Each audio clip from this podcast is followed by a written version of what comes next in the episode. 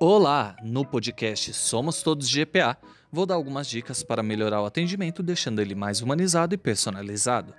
Para começar, vamos falar de preocupação em relacionamento, acolhimento com situações de descortesia e falta de empatia do operador para o cliente.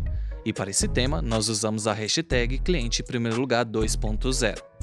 O objetivo desse tema é ressaltar a importância de transmitir a sensação de se colocar no lugar do cliente, mostrar que nos importamos com o problema dele e que estamos dispostos a ajudar, ainda mais se ele deixa claro que está insatisfeito com o atendimento anterior.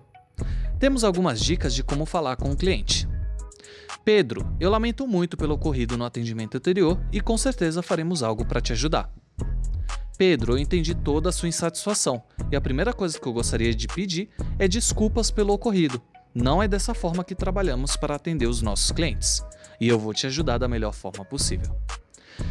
Crie uma proximidade com seu cliente. Chame ele pelo nome, tenha um tom de conversa natural, pergunte se ele está bem, tenha sorriso na voz e atenda com entusiasmo, sempre consultando os procedimentos disponíveis nos nossos materiais de apoio, o book e no Call Store. Lembre-se que o multi só pode ser usado como último recurso. Não abandone seu cliente na linha, interaja com ele a todo instante e explique o que está sendo feito.